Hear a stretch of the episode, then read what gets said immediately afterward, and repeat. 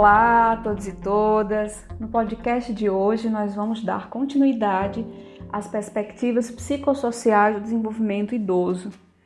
Na aula passada, nas aulas passadas, a gente tinha discutido a teoria de Eric Erickson, modelos de enfrentamento, etc. Então vamos dar sequência exatamente com o exemplo de modelo de enfrentamento, o coping, que é a vivência da religiosidade na idade adulta avançada. Bom, sabemos que é, é, nessa idade muitas pessoas buscam a religiosidade. É comum pensarmos em pessoas que não foram religiosas ao longo da vida, mas que quando o, quando o, o avanço dos anos vem, elas começam a procurar na religião, na espiritualidade, uma conexão com o sagrado. Bom, isso tem algumas, alguns motivos, né? O apoio social é um deles, a ideia de controle sobre a vida através da oração e a fé na possibilidade de enfrentar os infortúnios. Então, eu não tenho mais, por exemplo, a força física, o vigor para enfrentar uma briga de família, uma discussão em família, mas eu posso me recolher e posso rezar um rosário, eu posso fazer uma oração de joelhos, etc.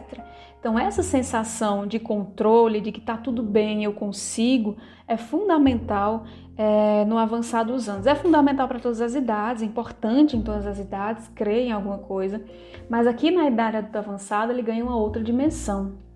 E essa dimensão religiosa, ela traz para o idoso, do ponto de vista psicossocial, mais animação, mais satisfação, menos solidão e lidar melhor com o envelhecimento, porque ela passa a buscar coisas que não são de ordem material, inclusive em relação à própria avaliação da aparência.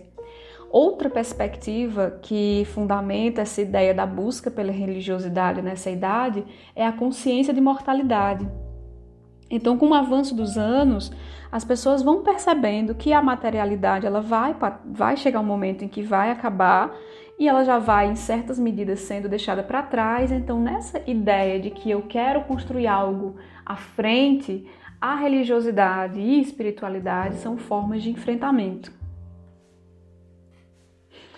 Inclusive, traz para nossa discussão agora a ideia dos modelos de envelhecimento. Então, para a psicologia do desenvolvimento, para a psicogerontologia, chegar à fase adulta avançada com um bom coração, pulmões, um funcionamento mental legal, não significa que, que, que houve êxito na vida. Então, existe atrás da ideia do envelhecimento ideal ou bem-sucedido uma perspectiva subjetiva muito importante. Em que grau as pessoas alcançaram suas metas pessoais? Essa noção de satisfação, de realização pessoal, de integridade do eu é muito, muito individual.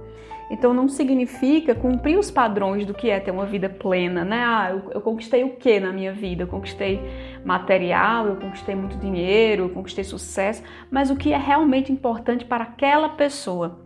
E aí, nesse processo de buscar um envelhecimento ideal ou bem-sucedido, fatores como flexibilização, e adaptação constantes. E aí vem a importância, por exemplo, da psicoterapia, nesse, nesse ajuste da integridade do eu, são importantíssimos. Moldar as vidas, ajustar as necessidades, otimizar o desenvolvimento e manter-se continuamente como sujeito desejante apesar das circunstâncias que vêm chegando, né? Circunstâncias, como a gente já falou, de um não lugar social, de uma perspectiva de, de modificação na aparência que me deixa mais, menos atraente, etc.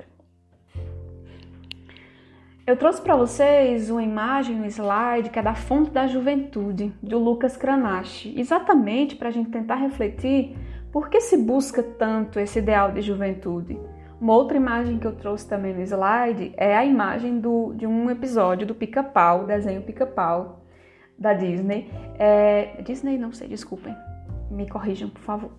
E que existe uma, uma história da fonte da juventude. Então, isso aparece no imaginário coletivo, isso aparece em nossa cultura, porque essa busca por, por imortalidade, por jovialidade, ela é constante.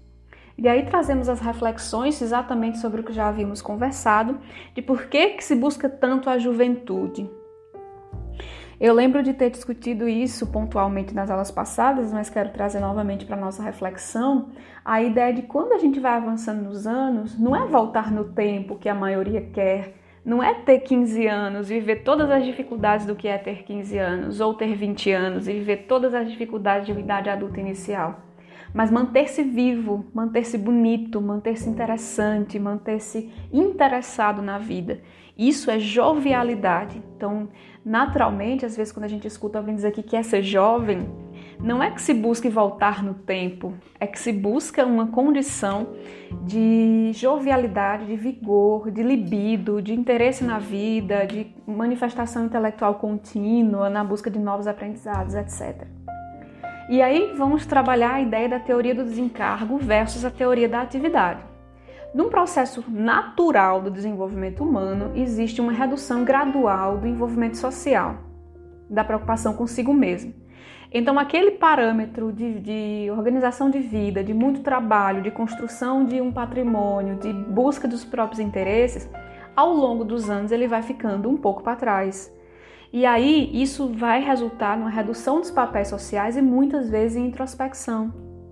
Isso vem, por exemplo, com a aposentadoria, isso vem com não conseguir mais assumir certas questões ou com questões propriamente ditas de autonomia dos próprios filhos, né, daqueles que dos quais o, o, o idoso é responsável. Então, os filhos estão casados, meus netos estão crescidos, eu já me aposentei, então o que, que resta de encargo, o que, que resta de, de trabalho, de coisa para fazer, em outras palavras? Ao longo do tempo, esse encarregar-se, esse ser responsável por outras, por muitas coisas, ele vai diminuindo.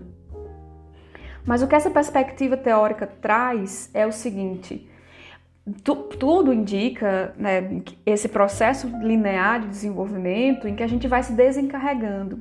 Mas é de extrema importância manter a atividade. Então vocês podem dizer, professor, aí há uma incongruência. Como assim eu vou me desencarregar e como assim eu vou manter uma atividade? Lembram da questão da, do envelhecimento ideal que eu acabei de falar? Então, é exatamente na busca por adaptação que eu vou trocando as minhas produções, a minha maneira de ser produtiva. Então eu posso, por exemplo, não cuidar mais dos meus filhos, que meus filhos estão crescidos, ou não ter toda a responsabilidade do trabalho porque eu estou aposentado. Mas eu posso me dedicar ao jardim, eu posso me dedicar ao cuidado de um animal, de um pet, de um gato, por exemplo. Eu posso me dedicar a produzir um material artístico e assim sucessivamente. Quanto mais ativa é uma pessoa, melhor envelhece. E isso tem um ponto de vista inclusive biológico.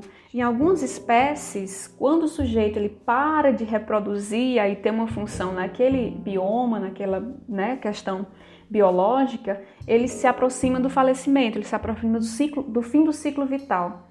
Então, com os humanos também, quanto mais ativa, quanto mais envolvida, quanto mais desejante é uma, uma pessoa, mais ela vive e melhor ela envelhece. Tá? Atividades informais com amigos, familiares, são mais compensadoras nessa idade do que atividades formais. Então, continuamos colocando nossa energia vital em criações, em processos criativos, mas sem tanto peso daquela responsabilidade do que é filho, do que é trabalho, por exemplo. E aí chegamos nas perspectivas sobre trabalho e aposentadoria. A aposentadoria é uma ideia recente, é uma ideia que não costuma passar na nossa cabeça, de, de, como se preparar para, para o futuro, porque a gente é muito imediatista devido à nossa cultura ser assim. A maioria de nós pensa muito em médio e curto prazo, então a gente não consegue muitas vezes perceber-se ou nem visualizar-se em longo prazo. E isso muitas vezes afeta o processo de aposentadoria, porque a pessoa está vivenciando o trabalho, de repente para. Então, esse processo de quebra é um luto, é um luto significativo, e dependendo da circunstância do sujeito, dependendo da capacidade ou não de elaborar, isso pode se transformar num transtorno mental. O que que acontece? Nossa cultura voltada para a produtividade física, para o, né, o competitividade, etc., rapidez, energia, etc., não leva em consideração os outros aspectos produtivos do idoso então, muitas vezes, esse processo de aposentadoria também chega para esse sujeito com uma sensação de inutilidade, com uma sensação de impotência. E é importante para nós psicólogos auxiliarmos a gente auxiliarmos a quebrar esses paradigmas, né, em busca de produtividade. Que produtividade é essa que se que se preza ou que se busca em nossa cultura? Nós somos produtivos enquanto estamos vivos, enquanto estamos colocando nossa energia em criações, seja fazer um balde de dois, seja fazer um, um, um, relatório de trabalho. Então, onde estamos colocando nossa energia e por que, que a gente valoriza mais a energia intelectual, financeira, material, etc. Uma questão é que os idosos, com o passar dos anos, muitas vezes não são bem vistos em algumas situações, mas geralmente algumas empresas podem considerar alguns outros aspectos, como é, diminuição da quantidade de faltas, respeito, respeitabilidade a leis, confiabilidade, sabedoria, etc. Então, geralmente é um período tenso que precisa de todo um apoio e leva um tempo por ser processual, já que é um luto. Os esquemas de vida dos idosos mostram que a maioria deles vivem com cônjuge, muitas vezes um cuidando do outro. É, geralmente, aqueles idosos que não têm filho, não têm sobrinhos, não têm um laço social familiar e familiar tão fortalecido, são aqueles idosos que vão acabar indo para instituições de longa permanência. A maioria, não estou generalizando. Mas geralmente uns vivem com os, quem é casado, né, vive com o cônjuge, com o companheiro ou com a habitação de modo geral, ou com filhos. Geralmente mais com o cônjuge do que com filhos. Especialmente por uma ideia de manter autonomia e ao mesmo tempo de não gostar de, entre aspas, dar trabalho. A clínica, muitas vezes, vista como algo extremamente negativo, pode ser, em alguns casos, a melhor solução. Não é ideal, porque o sujeito institucionalizado perde a sua individualidade, ele vai ter hora para acordar, hora para comer, vai ter muitas vezes que dividir quarto, então perde privacidade, autonomia. No entanto, em determinadas circunstâncias de fragilização econômica, social, mental, etc., muitas vezes a clínica ou instituição de longa permanência é a melhor, melhor situação, melhor escolha. Quando isso é necessário, o ideal é fazer uma pesquisa, buscar aquela que preserve em certa medida a privacidade, atividade de socialização, que receba visitas e que tenha confiabilidade. O que nem sempre acontece, e aí chegamos na parte da, dos maus tratos de idosos. Por ser uma idade que traz uma certa vulnerabilidade, essa faixa etária é grande alvo de maus tratos, de violência física, de abuso psicológico e emocional, muitas vezes velado. Ah, fulano da família chama o idoso de velho, rabugento, vagabundo, gagá, pé na cova. Tudo isso é violência, violência psicológica, violência emocional.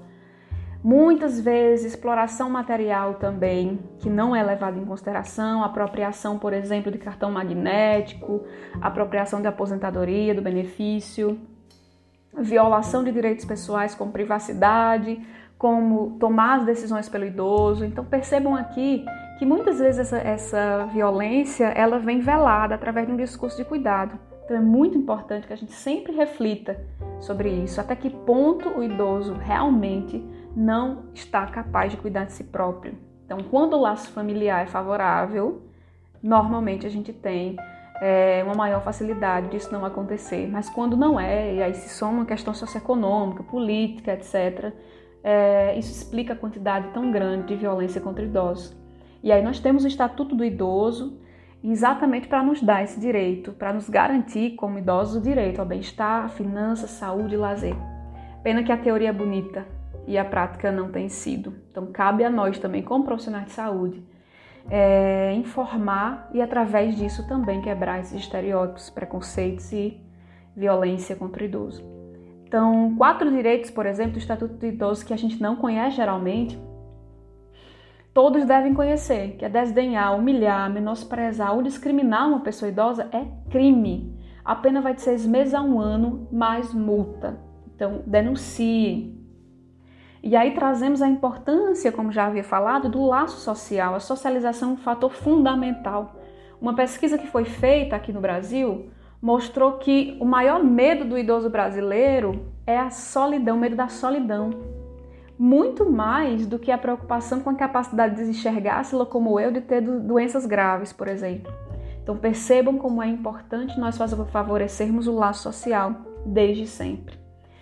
Vamos dar continuidade disso nas nossas aulas é, online e esse texto, esse podcast, essa aula foi baseada no capítulo 18 do livro Desenvolvimento Humano de Papali Feldman. Um grande abraço a todos. Nos